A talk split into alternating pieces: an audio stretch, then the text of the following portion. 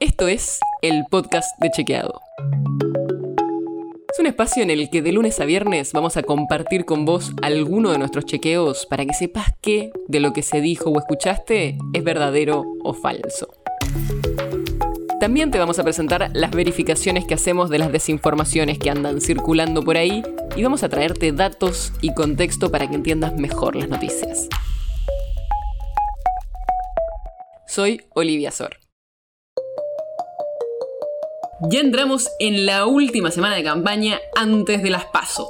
Sí, por si no sabías, este domingo 12 de septiembre se va a votar en todo el país en las primarias para diputados y senadores. Seguramente ya sabes qué son las PASO, pero en este episodio te vamos a explicar cómo funcionan y qué acordaron los partidos en los que hay internas para definir qué candidatos van a ir a las elecciones generales de noviembre.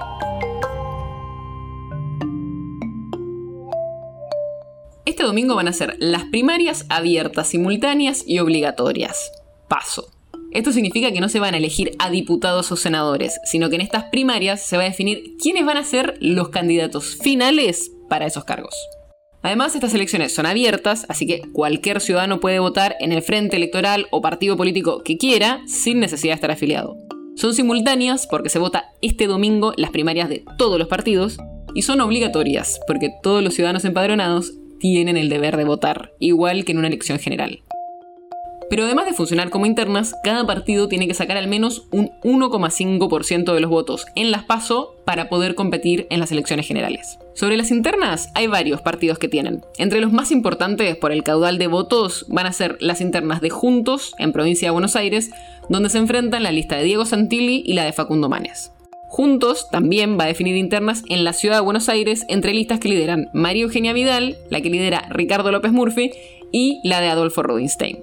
Y también va a tener internas el Frente de Todos en Santa Fe, donde Agustín Rossi va como candidato a senador y se va a enfrentar a la lista que lidera Marcelo Lewandowski. Ahora, ¿cómo se va a definir quiénes son los candidatos? ¿El que gana la interna define toda la lista de candidatos o varía según la cantidad de votos que tenga cada uno? Bueno, depende. La ley dice que cada partido puede definir internamente cómo va a funcionar su paso, así que hay varios sistemas distintos. En la provincia de Buenos Aires, donde compiten Santilli y Manes, la Alianza de Juntos firmó un umbral mínimo del 20% para competir. O sea, si alguna lista gana más del 80% de los votos, define a todos los candidatos.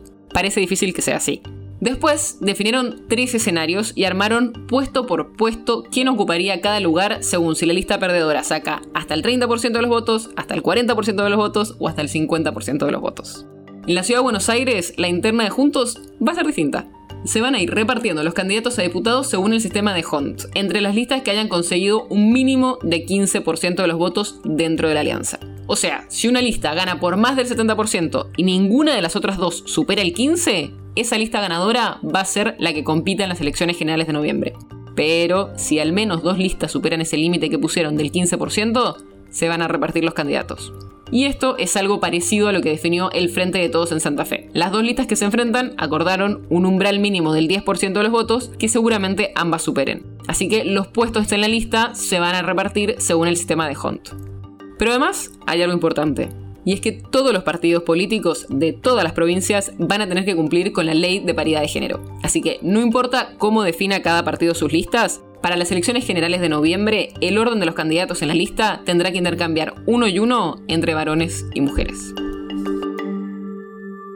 El episodio de hoy está basado en una nota de Reverso, el proyecto periodístico colaborativo que busca frenar la desinformación en estas elecciones de 2021. Si te interesa, podés seguirlo en redes sociales buscándolo como Reverso AR.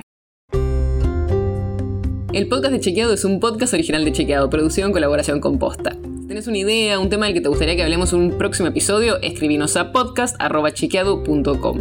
Y si te gustó este episodio, seguinos en Spotify o en tu app de podcast favorita y recomendanos a tus amigos.